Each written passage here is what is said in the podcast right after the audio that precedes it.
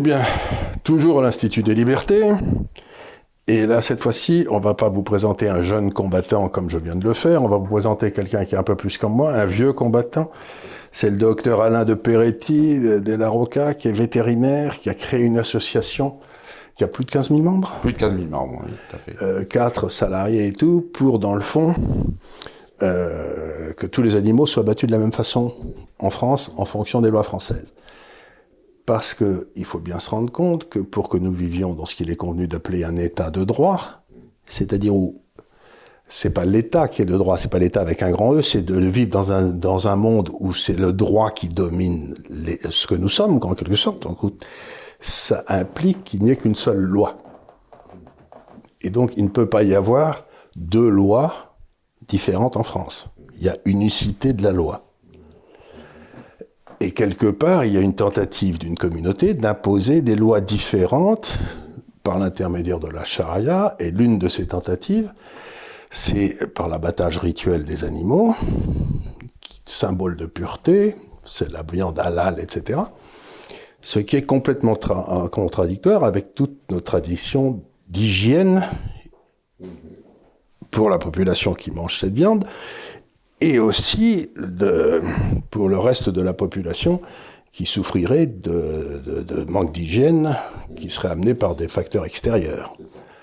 Et donc, ce que, je, voudrais que vous fassiez, c'est que vous parliez un petit peu de ce combat, parce que ça fait longtemps que vous mm. l'avez commencé, non? Alors, on a commencé en 2012, et, euh, à un moment où on a commencé à parler du halal, et euh, suite à la polémique qu'avait lancée Marine Le Pen en disant que toute la viande consommée en Île-de-France était halal. Ce qui n'était pas tout à fait vrai parce que l'Île-de-France approvisionne évidemment dans les provinces françaises et même en étranger. Donc c'est pas. Mais malgré tout, ça avait fait du bruit. Comme chaque fois que euh, Marine Le Pen s'exprime par un réflexe pavlovien, tout le monde était monté au créneau. Ça avait fait du buzz. Et du coup, je... vous interromps parce que là, il y a quelque chose qui m'amuse beaucoup dans ce que vous dites. C'est donc, on vous a dit, euh, dans le fond, vous vous lancez dans un combat le péniste. Non, non, non, mais disons que j'ai pris conscience parce que euh, j'avais d'autres préoccupations à ce moment-là, et euh, j'ai pris conscience quand, que effectivement il y avait un problème.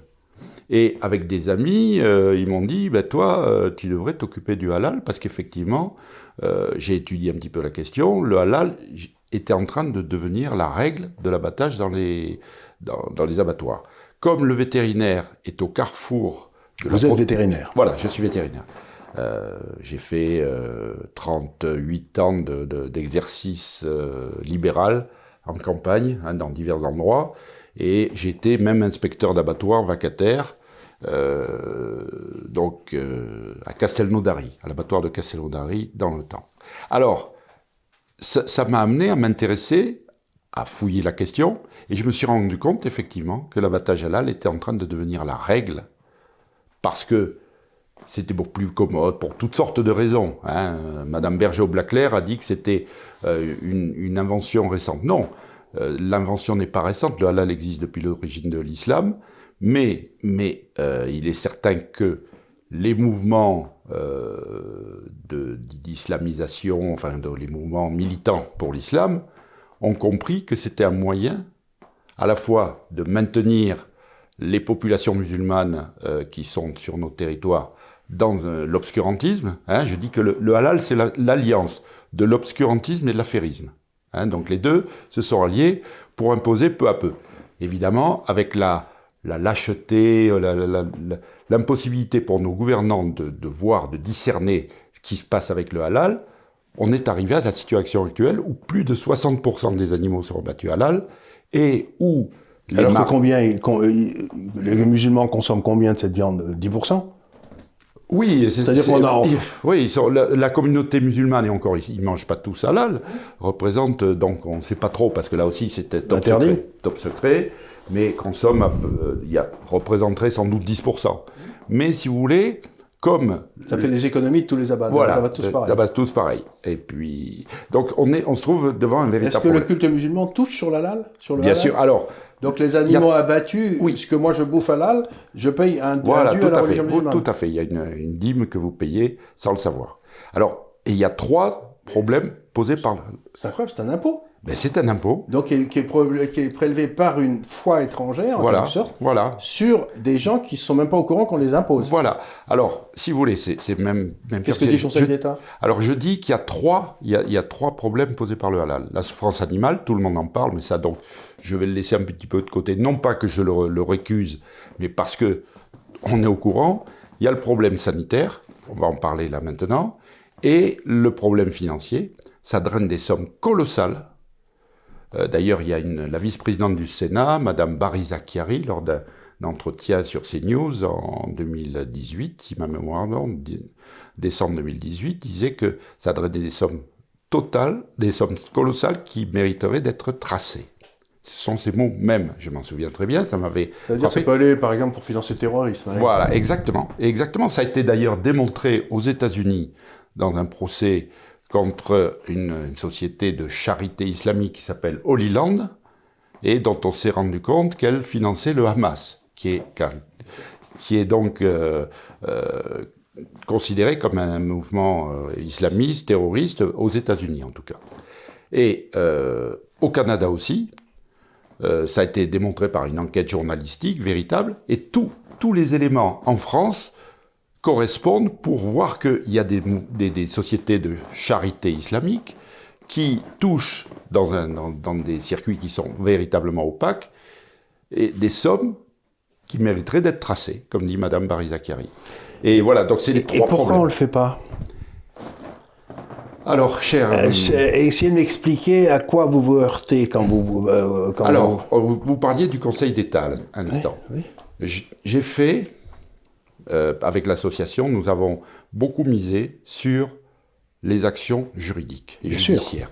Bah, c'est la protection qu'on a. On a, euh, à l'heure actuelle, l'association a plus de 30 dossiers en cours devant la justice. Alors, certains, ils sont toujours pendants. Pour vous donner le plus caractéristique, euh, nous avions commencé une, une, procédure en 2012, donc euh, à la, co- euh, à la suite d'un reportage de France 2, contre l'abattoir de Meaux, parce qu'il y avait, euh, dans ce reportage, il montrait que un éleveur qui allait faire abattre ses animaux à l'abattoir de Meaux se voyait dire par le, réceptionniste que ces bêtes allaient être abattues à la, alors que lui voulait qu'elles soient abattues de façon traditionnelle. C'est-à-dire que il y avait de façon manifeste une entorse à la dérogation, puisqu'il faut rappeler que le halal c'est une dérogation. Ça peut pas devenir la règle. Ah non, ça ne peut pas devenir la règle. Donc c'est c'est une entorse. Alors, nous avons attaqué devant le tribunal administratif. Au bout de trois ans, il y a eu la première instance, on a perdu. Et au bout de trois ans de plus, ah oui, ah oui, alors donc on demandait la communication du registre des commandes, parce que ça fait partie du cahier des charges. Il doit y avoir un registre des commandes qui... Et on nous a dit non, c'est secret des affaires. On ne peut pas vous le communiquer. On est allé en appel, et là, la Cour d'appel de Paris nous a donné raison et a réussi à obtenir d'ailleurs les, le- les, les feuilles de commande, qui étaient des feuilles manuscrites volantes ou des mails. Et donc, a- nous a donné totalement raison. Mais ça n'a pas été fini. Ça, c'était le 18 décembre 2018. Donc, on a demandé l'application à la préfecture de, à la préfecture de, de Seine-et-Marne, qui a dit mais non, tout va bien. Ils ont refusé d'appliquer ce que disait le. Donc on les a assignés. Et c'est toujours en cours. Vous voyez? Donc, Mais on- c'est extraordinaire, c'est-à-dire que une part de l'État Oui. refuse d'obéir à la juste, au droit de l'État. Au fait. droit de l'État, voilà. Et qu'est-ce qui leur donne ce droit? Qu'est-ce qui...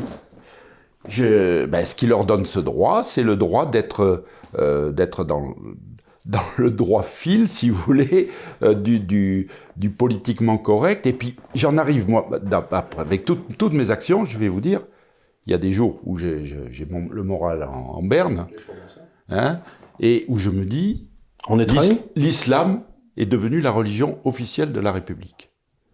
Pour vous donner un exemple, un petit, un petit indice, euh, vous n'aurez jamais vu ça.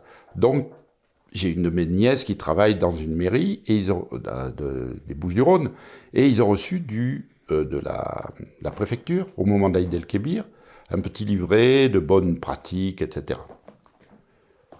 Sur ce livret émanant de la, de La République préfecture, il y avait le logo de la République française. Vous voyez, vous connaissez, bleu, blanc, rouge avec la Marianne. Eh bien, de part et d'autre de ce logo, il y avait à gauche le logo du Conseil régional du culte musulman et à droite le, le croi- le croissant et l'étoile de l'islam. Est-ce que vous avez vu, est-ce que quelquefois, dans un document officiel de la République, ce- ce- cet état de fait? Non, jamais. Donc il y a, je pense, enfin, je ne peux pas avoir, encore une fois, je, ne donne qu'un sentiment, hein, ce n'est pas du tout une certitude. Je pense qu'il y a à la fois un mélange de lâcheté, de complicité, d'incompétence. Tout ça étant mélangé, et on se rend bien compte quand on regarde, si on s'intéresse à l'actualité, que euh, ce mélange, on le retrouve dans d'autres domaines que le domaine qui, qui Bah, nous celui, de l'ordre, parler. celui de l'ordre public, par exemple. Voilà, l'ordre public, euh, la santé avec les affaires euh, donc concernant le virus. euh, le- Et la santé, la santé avec Charles Pratt, je sais pas, Ouais. vous avez vu, Voilà, il y a 51 tout à fait. milliards qui ont disparu. Donc, enfin. il y a lâcheté, certainement corruption. Je pense qu'on est atteint un niveau de corruption qui est, qui est énorme. Incompétence, même, même vraisemblablement euh, complicité, c'est-à-dire euh, complicité active. Donc, mais ça, si vous voulez, bon, je, on va le mettre de côté. si- Enfin, si vous voulez bien, c'est une, une explication, mais qui ne fait pas avancer le, le dossier. Donc, on attaque devant les tribunaux. C'est pour vous donner un exemple de, de, de ce cas-là. Vous gagnez et ça n'est pas appliqué. Et c'est pas appliqué. Donc, alors, ce qu'il y a, c'est que on, la- la- euh, on- on est sous, la, sous une astreinte. C'est-à-dire que chaque jour qui passe, si nous gagnons notre procès, va nous amener beaucoup de beaucoup d'argent de mais qui part- seront payés par l'État. Ah, qui sera payé par l'État, donc Pas le par les responsables. Ah non, eh non. Ah ben ça c'est. D'ailleurs, je crois que on en avait parlé euh, une fois où, où vous êtes venu à Bordeaux. Oui, absolument, je me Vous souviens. apportez la bonne parole. J'étais là. Euh, vous nous avez dit que la France était le seul pays où il y avait deux droits. Le de- droit administratif et le droit. euh, Le droit de gens comme vous et moi. Voilà. En fait, européen, le, vous savez, Oui. la France, c'était un pays d'église. Vous aviez le droit des clercs, mhm, c'est et ça. puis vous aviez le droit des manants. Voilà. Et ben, le droit des clercs, maintenant, c'est le droit administratif. Donc, il faut, ils règlent leurs affaires entre eux. Et donc, toi, tu vas pas, euh, toi, t'es un bon chrétien, on va pas, on va pas t'embêter. Et puis, le droit des manants, nous, on en prenait plein la gueule. C'est pour ça qu'on avait fait la révolution, quoi. Et grosso modo, euh, ben, vous êtes en train de dire que, donc, une fois de plus, c'est le droit des clercs qui, Voilà. qui, voilà. euh, voilà. et la seule façon, c'est de faire dans le fond ce qu'avait fait Reagan à un moment, c'est quand il avait trouvé qu'il y avait des gens qui embêtaient trop, des agents fiscaux qui embêtaient trop des opposants politiques, par exemple, etc.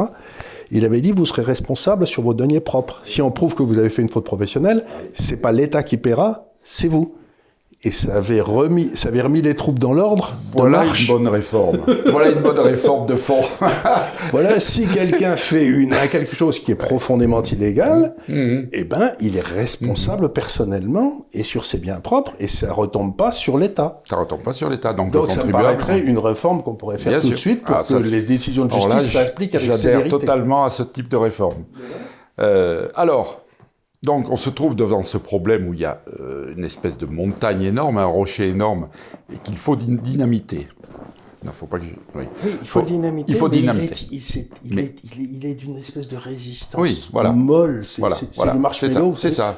On rentre dedans, mais on ne sait pas. La, la politique, moi j'appelle ça la politique de l'édredon, si vous voulez. Vous ne savez pas. On euh, n'arrive pas, bon. on n'arrive pas, Ouais. pas à le faire bouger rien. Quand vous avez euh, effectivement un adversaire euh, au rugby euh, avec de l'os et de la chair, vous lui, donnez un coup, euh, ça, on le sent. On le sent et puis il réagit. Tandis que là, non, effectivement. Alors, euh, une des, tactiques, parce que la, souffrance animale, la souffrance animale, on voit bien qu'elle est inopérante pour faire cesser ces pratiques. Donc ils s'en foutent.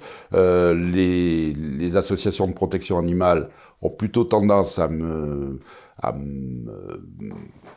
à me, à me dire de, notre action euh, au motif que nous serions euh, islamophobes. hein. Alors, donc j'ai l'habitude de dire, je ne suis pas islamophobe, je suis chariaphobe. C'est-à-dire que j'ai la phobie de la charia.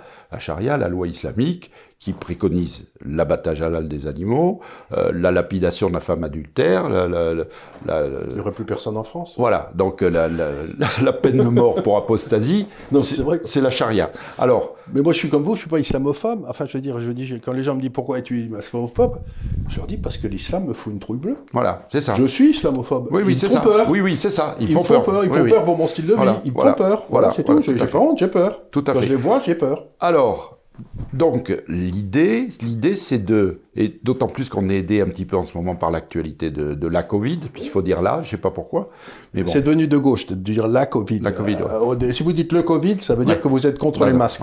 La Covid, vous êtes pour le masque. D'accord. Alors donc là, parce que bon, d'ailleurs je comprends pas que les féministes ne soient pas gendarmés, si j'ose dire, parce que nommer, nommer, euh, féminiser une, une catastrophe ça me semble. C'est tout à fait dans le cadre de l'islam, ça, si je peux Alors, donc, euh, depuis, depuis le début, euh, nous ciblons l'aspect sanitaire. Alors, l'aspect sanitaire, euh, il faut bien que ceux qui, vont nous, qui nous écoutent aujourd'hui comprennent qu'il est représenté par la technique, qui est elle aussi sous l'égide d'une dérogation dérogation européenne qui dit que pour des raisons d'hygiène, lors de la saignée, l'œsophage et la trachée doivent rester intacts. C'est-à-dire qu'on doit faire une saignée propre qui va couper uniquement les vaisseaux du cou. Or, l'abattage halal consiste à faire une, euh, un égorgement large qui coupe toutes les structures du cou jusqu'aux vertèbres, donc gros, euh, une grosse, grosse entaille, L'animal, je vous rappelle, n'est pas étourdi, donc il va souffrir encore plus, il va, il va se noyer dans son sang, le sang va couler. Quand il continue à respirer, il va, il va aller dans les poumons, il va avoir une sensation d'étouffement. On lui coupe le nerf pneumogastrique et il a une sensation d'étouffement. Enfin bon, c'est horrible. Donc je, dis ça quand même pour que les gens comprennent un petit peu que c'est pas des élucubrations de protecteurs. De protecteurs, voilà, la souffrance est réelle. Mais on va la laisser de côté. Ça entraîne ça entraîne donc, d'une part, il y a du sang partout, alors que quand l'animal est étourdi, on arrive à canaliser le sang de façon propre. Et puis surtout, comme on a coupé l'œsophage, on a euh, le contenu de la panse, donc du rumen, c'est-à-dire, vous savez que les, on appelle ça les polygastriques parce qu'ils ont plusieurs estomacs. Il y en a un, le principal, c'est, on l'appelle le rumen, qui est un énorme réservoir qui est une espèce de euh, poche de fermentation. Vous avez toutes sortes de germes, des, milliards et des milliards de germes, des bactéries, des protozoaires, des, virus, etc., qui vivent et qui vont décomposer la, qui vont décomposer la cellulose. C'est ce qui leur permet de digérer la cellulose. D'ailleurs, entre parenthèses, pour nos amis véganes, l'être humain digère très mal la cellulose et euh, il est difficile de se priver complètement de protéines animales. Alors, il faut savoir que tous ces microbes qui sont présents dans le rumen sont antibiorésistants. Ils sont résistants aux antibiotiques. Pourquoi?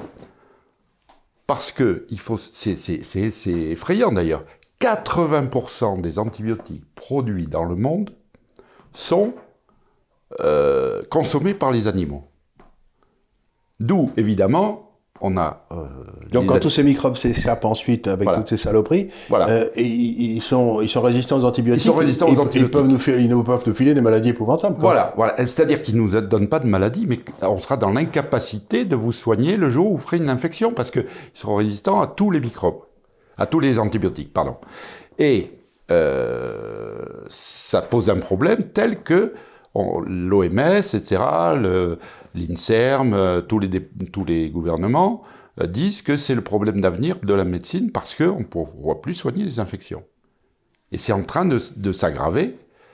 Et pour Et l'avantage rituel euh, augmente le risque. Alors, parce que justement, dans la mesure où le contenu de la panse va se trouver rejeté à l'extérieur, il va partir dans les eaux de lavage, etc tous ces germes vont s'associer avec, dans les eaux de lavage pour, le, avec les germes, les germes qu'il y a dans, en agriculture, si on épanse ces eaux de lavage, ça va aller dans le milieu extérieur, et ils ont acquis entre eux, parce qu'il y a une espèce de transfert génétique qui se fait de bactérie à bactérie, même interespèces.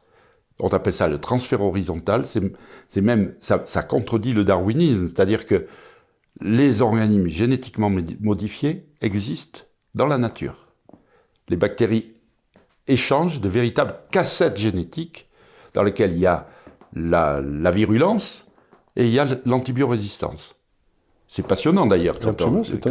C'est étonnant. Et de, façon extrêmement rapide. Il n'y a même pas besoin de sélectionner des souches. C'est-à-dire qu'en l'espace de quelques minutes, elles vont se transmettre les, conditions d'être résistantes. D'autant plus que les antibiotiques ont euh, une action qui est variable selon leur concentration. À haute concentration, ils sont mortels pour la bactérie. À concentration moyenne, ils entraînent un stress de la bactérie qui va l'amener justement à devenir antibiorésistante. Et à dose plus faible, euh, elle, s'habitue à l'antibiotique, bien entendu, et euh, ça, leur permet de communiquer entre elles en sécrétant soit des antibiotiques, soit euh, pour lesquels elles sont antibiorésistantes. Mais on va sélectionner peu à peu cette antibiorésistante et ces germes, automatiquement, vont se trouver transportés ailleurs. Alors, pour illustrer un petit peu cette, euh, cette chose-là, je vais vous citer une anecdote. Vous raconter une anecdote qui s'est passée à Briançon en 1996. Vous allez voir, vous allez comprendre où je veux en venir. En 1996, donc il y a eu une épidémie de fièvre Q. C'est une maladie qui est commune à l'homme et aux animaux. Donc euh, personne ne trouvait d'où ça venait, et c'était, c'était quand même très préoccupant comme situation. Et euh, personne ne trouvait, et ils ont fait venir un professeur de Marseille qui s'appelle Didier Raoult. Ah, c'est marrant. qui a fait de la véritable médecine, il a, qui a fait la véritable médecine, il s'est promené à pied pendant deux jours dans Briançon. Vous voyez, donc c'est l'enquête c'est-à-dire, on n'est pas dans le, dans le, laboratoire. La médecine, dans le laboratoire, on n'est pas avec des, statistiques. On fait de la clinique. Et il a trouvé d'où ça venait. Ça venait de l'abattoir. L'abattoir qui était hors de, de la ville. D'ailleurs, je rappelle que Napoléon avait fait, pris un décret qui éloignait les abattoirs des centres-villes pour des questions d'hygiène. Et donc, il était bien en dehors de la ville. Mais à côté de l'abattoir, il y a une base d'hélicoptères de la gendarmerie qui servait de ventilateur et qui propulsait l'air de l'abattoir vers la ville. Ça, c'est marrant, ça. Donc c'est une anecdote intéressante parce que ça montre que l'épidémiologie, c'est quelque chose de qui est de compliqué et en même temps simple si, si, on, si on fait quelque chose. La racine. la racine. C'est ce qu'on a essayé de faire justement nous avec cette, euh, ce travail sur l'antibiorésistance pour montrer un véritable travail d'enquête. Comment C'est ce que vous faites dans ces deux documents. Voilà, c'est ce qu'on fait. Alors, donc il y a deux documents. Ça, c'est le travail pour montrer.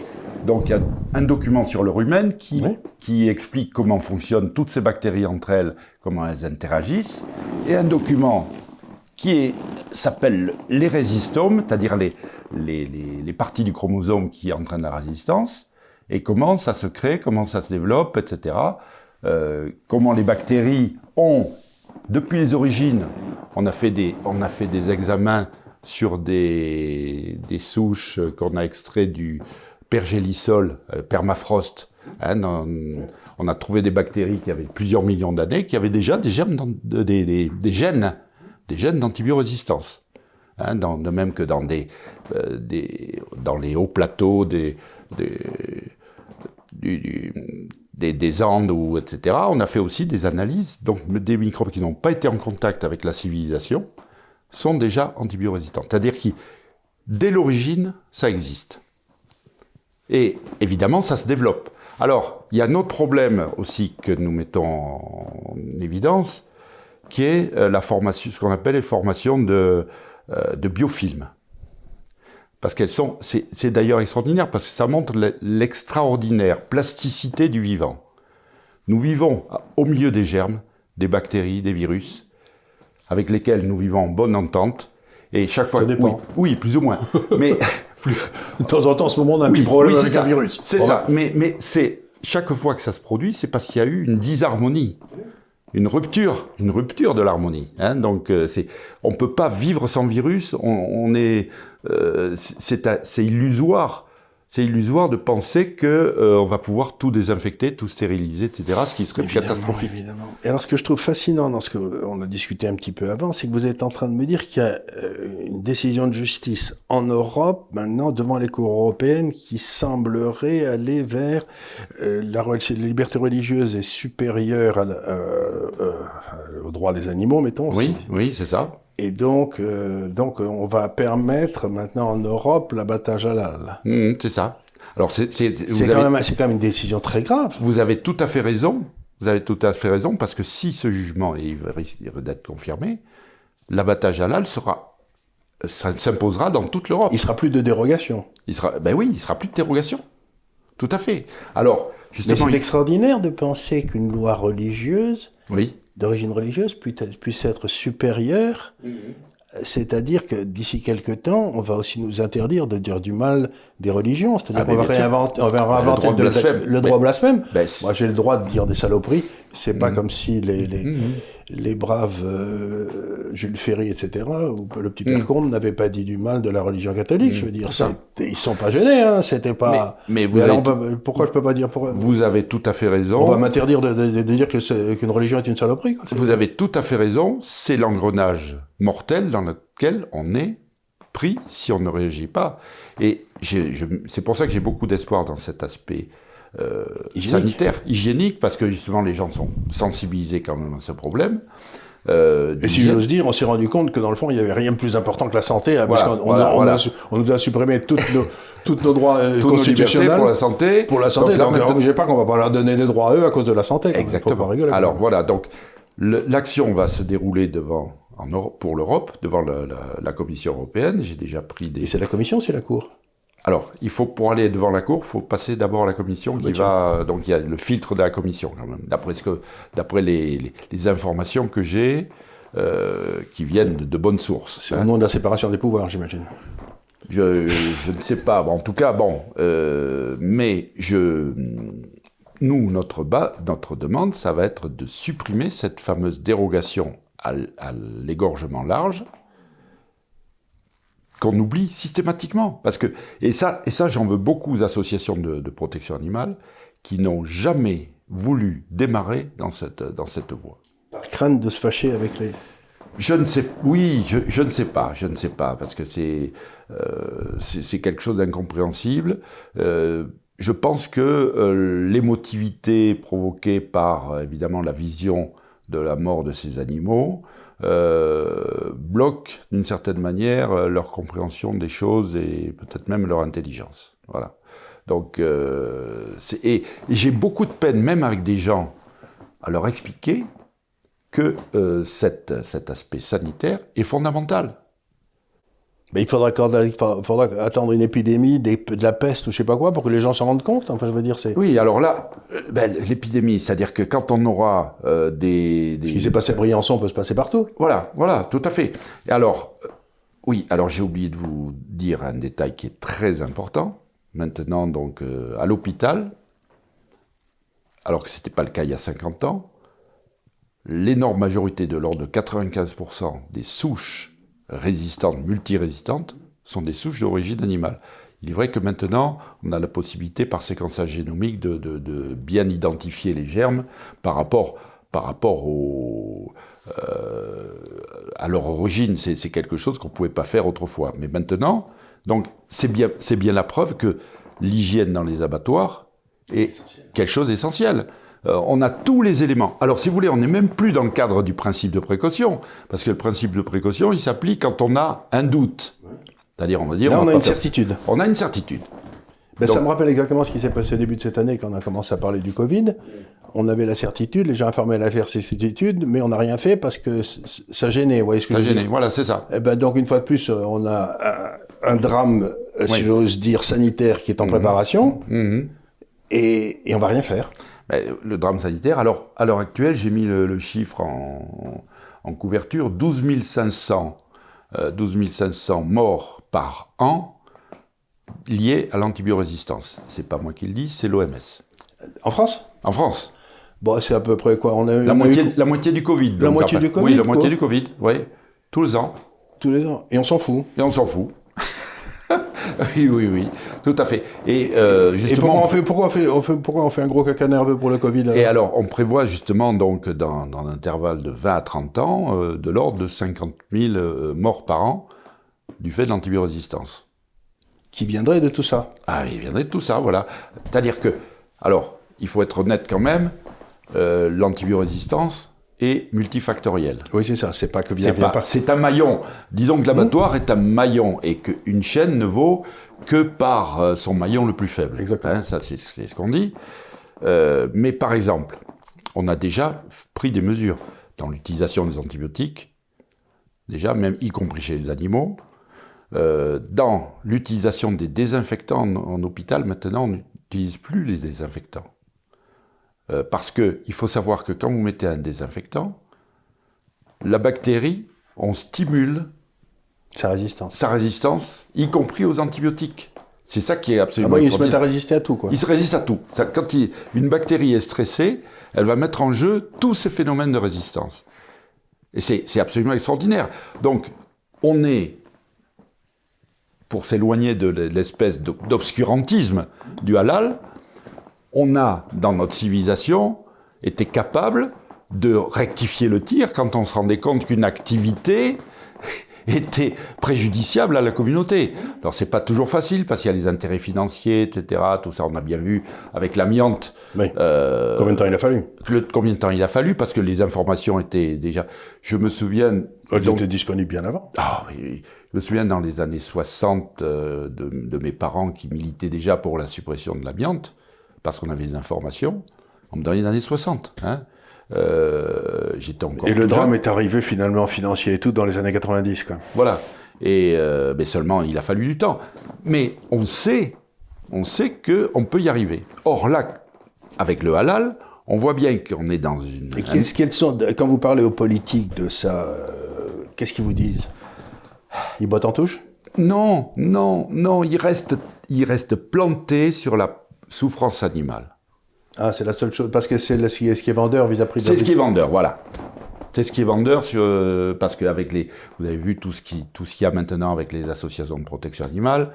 Euh, alors, je suis en, en pétard avec euh, l'association L214, qui m'a même menacé de, de m'amener au tribunal parce que je soutenais, à juste titre, que leurs vidéos étaient tournées en, dans, des abatt- pour- dans des abattoirs halal, c'est ça, j'en ai la preuve, et qu'ils se servaient de, de l'atrocité de l'abattage halal pour faire avancer leur idéologie végane.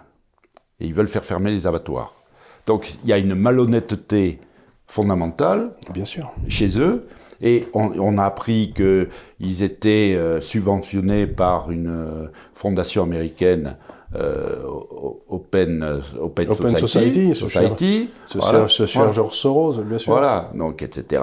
Bon, bref. Que je connais très bien. Que, que en plus, euh, ils ont euh, changé le, le siège social de leur association pour le mettre sous le, l'égide de, de, de l'Alsace- l'Alsace-Moselle, où le- les associations peuvent faire du commerce. Hein, donc c'est beaucoup plus, beaucoup plus souple hein, sur le plan financier. Donc on soupçonne là aussi Donc, de toucher des subventions du commerce halal, par exemple, pour les défendre. Bah, pas forcément. Bon, et, et on, on a bien vu, on a bien vu que enfin, on n'a pas d'audit de l'endroit où va cet argent. Cet argent halal, on ne sait pas où il va. Voilà, c'est ça. Mais ça mériterait justement une enquête Ça mériterait un audit et voir où va l'argent Voilà. et qui en bénéficie. qui en bénéficie. Alors, il y a certainement des poches privées, évidemment, qui en bénéficient. Oui. Bon, ça, c'est... Mais il y a, il y a aussi donc les mosquées certificatrices, et au-delà, au-delà, donc, tout- toute l'implantation de l'islam, y compris, vraisemblablement, le financement du terrorisme. C'est très étonnant. Voilà. Donc, tout ça, c'est un, un espèce Alors, comment peut-on vous aider? Alors, bonne que question. moi, je- bonne question, parce que c'est toujours la question que je pose. Alors- étant d'un naturel pragmatique, je me dis bon, mais qu'est-ce qu'on peut fait, faire tout à fait, tout à fait. Alors, on peut nous aider financièrement. Nous, Bien sûr, ça, c'est donc plus avec difficile, des, mais les dons sont défiscalisables. Oui, c'est bien. Hein, donc, euh, Faudrait on que vous mettiez des, des reçus faudrait que vous fiscaux. mettiez sur le, Oui. sur le site Donc, tous les- euh, toutes les façons de- d'aider tout ça. Donc, on, on peut nous aider comme ça. Et encore même peut-être plus important que ça, que chacun donc nous renseigne. On a besoin de réseaux d'information qui commence d'ailleurs à, fonctionner pas trop mal pour justement euh, avoir des informations de terrain, notamment au moment de l'Aïd el-Kébir, pour toutes euh, euh, les infractions qui sont commises vis-à-vis des animaux, vis-à-vis de l'hygiène, etc. par exemple, je prends un exemple. On a été avisé aussi par des, personnes de, d'une infraction grave commise par la, municipalité de Mulhouse, Mulhouse enfin le, le SICTOM, c'est-à-dire le, syndicat de, traitement des ordures ménagères, qui avait mis à la disposition des musulmans de Mulhouse, au moment de l'Aïd el-Kébir, des bennes pour mettre les déchets issus de l'abattage du mouton à la maison, ce qui est totalement interdit, ce qui est un délit. Donc, dans la baignoire. Voilà.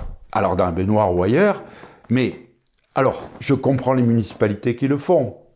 Parce que s'ils ne font pas ça, les, les pots, les abats vont se trouver répartis dans la nature, dans des terrains vagues, etc. Donc c'est catastrophique. Donc ils le font pour juguler quelque chose qui n'est pas jugulable. voyez?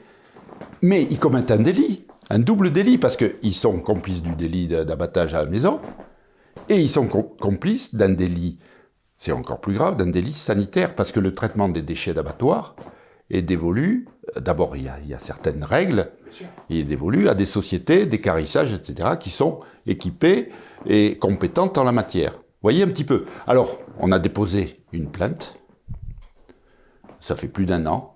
Qui est toujours pas traité Toujours pas traité. C'est pour vous dire. Vous allez gagner, ensuite ça va aller ailleurs. Ça va aller ailleurs. vous, serez gagnerez encore et il ne se passera rien. Oui. Donc c'est vous dire que c'est vraiment euh, une bataille de, de. Donc on a besoin d'être. C'est une bataille juridique. Juridique, voilà. Et on a besoin donc que des personnes mettent aussi la pression sur les politiques, sur les, les, les, les hommes de loi, etc., pour qu'il y ait une, une, une pression euh, psychologique sur tous les responsables qui, qui finalement bloque la machine, plus ou moins. Par, ou la euh, dissimule. voilà.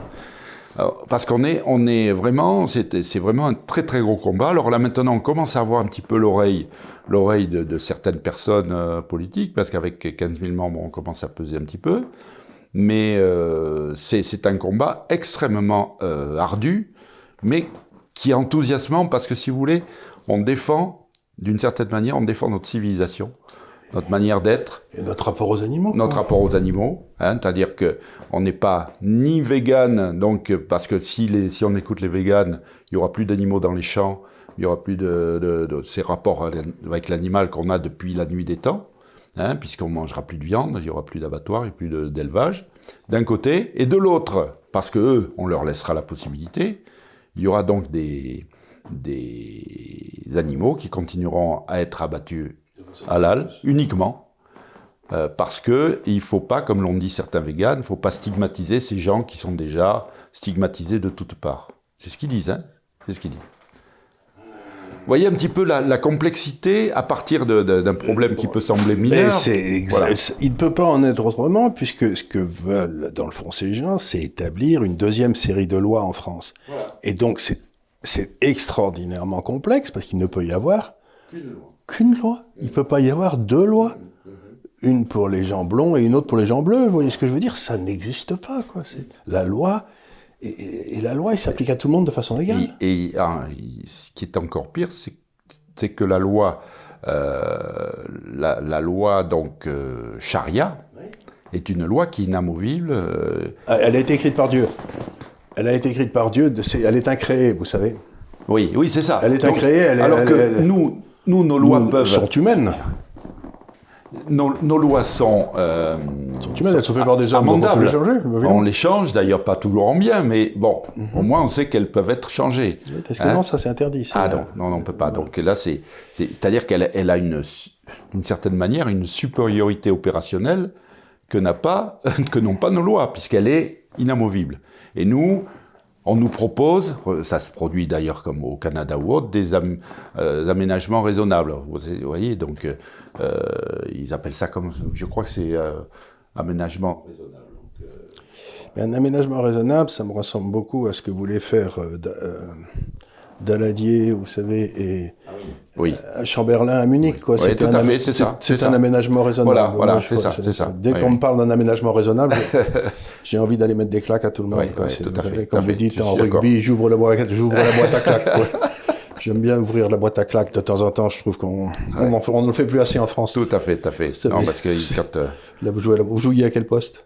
J'étais euh, deuxième ligne, Ah, bah, vous n'étiez pas très grand pourtant. Vous Ah. mesurez un mètre combien? 1m85, je me suis ah, tassé oui. un peu. ah oui, 85, c'était pas mal. À l'époque, c'était bien. Oui. Ouais, à l'époque, c'était bien. À l'époque, Eh ben, ça, c'était une petite blague entre gens du Sud-Ouest. Et si, mais ça permettra de faire euh, une respiration. Une dans le respiration, débat. non, non, mais euh, vous savez, comme je dis toujours, le rugby, c'est le seul sport évangélique parce que c'est, il vaut mieux donner que recevoir. C'est, une vieille blague. mais- Oui, oui, oui, c'est vrai. Ben, écoutez, merci beaucoup. Moi, j'étais. euh, Ce qui m'étonne, c'est pas le premier de ces entretiens que j'ai avec beaucoup de gens, si vous voulez, c'est qu'on trouve partout des gens de bonne volonté qui veulent faire avancer les choses et qui se heurtent à une espèce de, de mur où ils, ils gagnent au tribunal et, et- Ah oui, et il ne se passe rien. il se passe rien. Et ça n'est suivi d'aucun effet, c'est-à-dire que vous avez l'impression que le lien entre le citoyen et l'État, qui est l'application de la loi, ben, l'application de la loi, on dit, ben, écoutez mon gars, on- vous avez perdu, vous avez gagné, ça n'a aucun- Mhm. ça changera Tout à rien. fait, tout à fait. Mais c'est une façon de rendre les gens fous. Oui, oui. C'est ça qui amène de révolution. Bah, bien sûr, bien sûr. À partir du moment où on n'a plus de prise euh, sur les, les événements, et, euh, Et où ceux qui devraient agir en votre nom refusent de le faire, ben, vous avez un vrai problème. Ben, écoutez, mais je le dis à chaque fois, mais chaque fois je suis stupéfait de cette espèce de, de mur que représente l'État. Rien ne bouge. On a reçu des policiers ici. Ils connaissent les noms de tous les mauvais garçons dans toutes les banlieues. Ils savent où ils habitent, ils savent ce qu'ils font. Et ils ont comme ordre de ne jamais intervenir. jamais intervenir. Ben, c'est la même histoire. La même histoire. Oui, tout à fait. On est, on est, mais dans tous les domaines. C'est-à-dire que l'État a décidé qu'il fallait que rien ne bouge. Et, euh, jusqu'à jusqu'à l'éclatement final. jusqu'à l'éclatement final. Ouais, ouais. C'est c'est quand même... Enfin, C'est assez hallucinant. Et Je suis hallucinant. d'accord avec vous. Euh, on n'arrive pas à comprendre. C'est pour ça que j'essaie de porter cette chose-là sur un plan euh, de l'hygiène, parce qu'au moins ça, ça va etc. Pour- Si on arrivait à faire supprimer cette dérogation 858-2004, je- on- ça ferait un véritable séisme. Parce que ça serait valable pour toute l'Europe. Et ça couperait euh, beaucoup le financement du terrorisme. Bien sûr, bien sûr. Bien sûr. Alors, je, m'en sors un peu par une pirouette, souvent. Je dis à nos amis euh, musulmans, évoluez les gars, hein, entrez de plein pied dans le 21e siècle. Vous pouvez peut-être changer vos modes de, de, de, sacrifice de l'animal. hein, Il y a quand même des données scientifiques qui sont apparues euh, depuis euh, le prophète. hein. C'est valable, valable d'ailleurs aussi pour le cachère, hein, donc il faut, faut Absolument. en parler. Là, là, le cachère, ça se passe. euh, Oui, ça se passe. Bon, il n'y a pas. C'est-à-dire, en plus, si vous voulez, il y a une question de, de quantité. hein. Il y a une question de quantité. Mais bon, euh, c'est peanuts, le, le, le cachère, c'est peanuts. Mais enfin, bon, malgré tout, Malgré tout, c'est le même principe. c'est le même principe. Bien, mais merci beaucoup. Et, Je vous en prie, c'est moi qui vous remercie. et puis bon, revenez, revenez nous voir quand vous aurez des, des informations Oui, sur ces décisions européennes. voilà, c'est ça. si vous Parce, que, parce que sinon, il va falloir, il va falloir qu'on aille euh, casser les gens, ouvrir la boîte à gifles à Bruxelles. On, quoi. on a une- un autre euh, dossier qui va aller devant, mais là, la Cour européenne des droits de l'homme, par contre, euh, qui est le dossier de- d'un Eric Dick, un cinéaste qui a filmé en caméra cachée devant euh, dans, dans une- un distributeur de la Micaline, une, euh, une chaîne, une chaîne de restauration rapide qui fait des sandwichs. Et il demande à la dame, euh, je voudrais euh, un, un sandwich halal. Elle lui dit, bah oui, de toute façon, mais ils sont tous halal, vos, vos sandwichs. Oui, oui. euh, Alors il filme, évidemment, et- etc. Donc il a fait, sa, sa vidéo a eu un, un succès énorme. Et il, il, il ponctuait ça, il disait, mais euh, l'argent du halal finance le terrorisme. Ça n'a pas plu à la Micaline qui lui a intenté un procès. Il a lourdement perdu, il a été lourdement condamné en première instance, c'est à ce moment-là que l'association lui est venue en aide. On a pris en charge, parce qu'il n'y avait pas trop les moyens, on a pris en charge l'appel, ça a été divisé par 6. Donc moi j'ai dit, il faut qu'il soit complètement blanchi, parce que c'est un lanceur d'alerte. Bien sûr. Et on est allé en cassation. Cassation, on a perdu parce qu'il n'y avait pas de, de faute de procédure. Et là, maintenant, ça y est, ça va, la fin du mois, on va le déposer devant la Cour européenne des droits de l'homme sur la base du lanceur d'alerte. C'est bien. Voilà. Alors, euh, bon, euh, vous voyez, voyez des activités quand même assez... Mais écoutez, vous êtes... euh, mais c'est ce que je vous dis, qu'il y a des activités, des initiatives voilà. partout, Voilà. et qui se heurtent au même Et on devrait pouvoir... Voilà. Hmm. J'allais dire le mur des cons, Oui, mais... oui, oui, oui, le mur des cons. Ce sera le mot de la fin. Ce sera le mot de la fin. Ben, merci beaucoup. C'est moi qui vous remercie.